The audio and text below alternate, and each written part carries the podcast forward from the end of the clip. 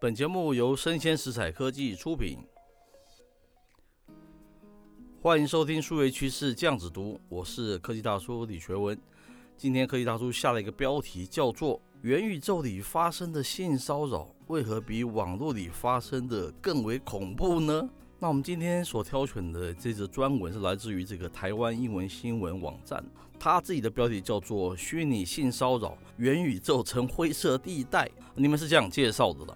他说，麻省理工学院的科技评论啊，近日报道，Meta 公司啊，它前身大家知道就是脸书嘛，它旗下的这个元宇宙平台叫做 Horizon Words。他说，它开放测试啊，不足一个月，已经出现了性骚扰的案例哦。因为有一名女性的测试者啊指出哦，在这个 Horizon Words 遭遇到性骚扰哦。他说啊，有一名陌生人哦，试图哦抚摸她的虚拟角色了，而这种不适感啊、不舒服的感觉啊，比在互联网上啊被骚扰更为强烈了啊。他是这样讲，而且这个围观者哦对这个加害人的支持行为，更让人感觉到一个孤立无援呐。啊，他说这并非第一起嘛，也不会是最后一起的这个虚拟世界性骚扰的案件。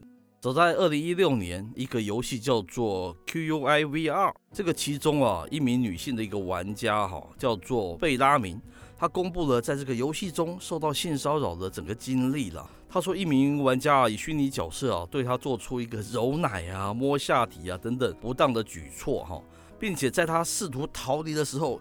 依然上前啊，持续的骚扰。他说，围观者啊对此啊居然是无动于衷了。报道指出啊，一篇发表在这个数位游戏研究协会针对贝拉明事件的一个评论指出哈，网络啊对于这个贝拉明的遭遇啊，居然是不屑一顾了，甚至于出现这个辱骂与厌女的一个言论哈，或是质疑啊没有真实身体碰触是否能称得上性骚扰呢？那俄亥俄州立大学的一个研究虚拟实境的社会影响的一个副教授，他叫做福克斯 （Fox）。他指出哦，性骚扰从来都不一定是一个身体上的事情哦，它可能是语言上的，也可能是一种虚拟的体验。换句话说啊，VR 的性骚扰它本身就是性骚扰了。英国的卫报啊指出，Meta 对于 Horizon Words 性骚扰事件的反应。却倾向于责怪这个测试者哦，你自己未善尽自我保护的这样子一种权利了哈。那这个 Meta 公司哦，他认为测试者哦应该使用这个 Horizon Words 中一项它名为这个安全区的一个工具了。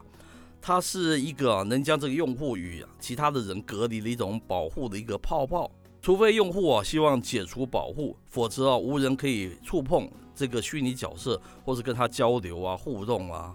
那这个 Meta 的发言人叫做米利安，也在回应中表示哦，用户在加入这个 Horizon Worlds 都需要经过启动这个安全区的一个训练，这相当于告诉这个女性哈，如果你不想走在街上被骚扰，那么就应该待在家中。他说这无异于哦，是以数位外衣哈重新包装由来已久的这个厌女症啊，就是讨厌女性症了哈。我们知道这个虚拟世界的沉浸式体验。它的本质啊，就在于使大脑相信你的肉体正在经历真实嘛。而当所谓的这个真实是性骚扰的话，这种恐怖哦是可想而知的。然而啊，仍有太多人啊，以未涉及真实淡化虚拟性骚扰这样子的一个概念，让虚拟世界哦成为这个无法可管的一个灰色地带啊。这是上述的新闻呐。那科技大叔有几个观点跟大家分享哦。第一个是元宇宙啊发生性骚扰啊，我觉得严重性啊。或是恐怖感，一定是远高于这个目前网络世界里面所发生的嘛？为何呢？因为元宇宙与现实网络最大的差异就是什么呢？我们里面啊都有一个属于你自己的一个虚拟角色，叫做 Avatar。人们啊这个精心啊所选择代表自己在元宇宙中的这个 Avatar，它是具有极高的这种自我认同性质的嘛？也就是除了我们自己肉身之外，我们将其哦化身成是自己在虚拟世界里面完全的替身哦，它完全就是你自己。那一旦受到侵扰，是不是等同于这个实体世界里面的自己哈受到侵扰呢？哦，这是大家必须去思考的。第二，现实世界里面受到这个侵扰事件，多多少少啦，一定会有路人哦跳出啊拔刀相助嘛。但是在元宇宙中哦，大家不会将其视为一个重大的事件哦。甚至于是抱着一种吃瓜的一种心态哈，如此一来啊，这个受害者就更为孤立无援哦。这是我所强调的。第三点，那么我们就可以完全归责于这个加害者吗？不要忘记，在我们的这个整个教育体系里面，或是成长过程中哦，并没有一套这个网络素养或是数维素养相关的一个训练啊。很多人每天都在用网络，却不见得知道网络世界里面的一些规则了，还有它跟这个实体世界里面联动的一个关系。更不要说日后我们要进到可能的元宇宙世界里了哈。我有一位朋友哦，经常在网络上面骂某位朋友，直到某人哦提醒他，他才知道原来网络哦并不等于自己的日记啦。你在上面写哈，并不是等于说只有你自己的朋友才看得到哈。然后没有加入的人就看不到，其实是不同的。还有一位朋友啊，在自己板上啊对某朋友道歉，他只以为对方看到了，后来才知道他的朋友从来不知道，而且并且啊后来还封锁了他哈。所以会用网络真的不代表你的网络素养是足够的。那元宇宙啊，或许某天真的它会被实现了。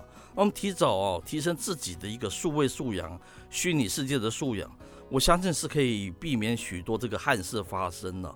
那这件事情哦，是给我们非常值得警惕哦，非常值得参考的一个案例。那么在节目结束之前呢，可以大叔要插播一则广告哈。等等，我们生鲜食材科技哦，最近又上档了一个超强的 Podcast 节目啊，它的名称啊叫做《影视幕后同学会》。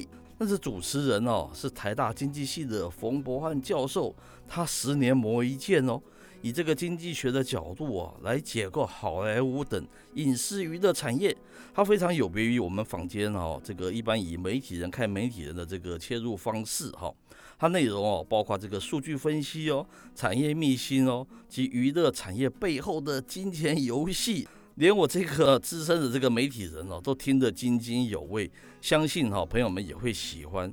特别提醒哦，它是仅此一档哦，独家在我们这边播送哦。那大家赶快去参考我们的一个单集简介啊，那订阅，然后打五颗星、按赞，还有分享哦。好，那今天的节目播到这边告一段落，我是科技大叔李学文，我们下回见喽。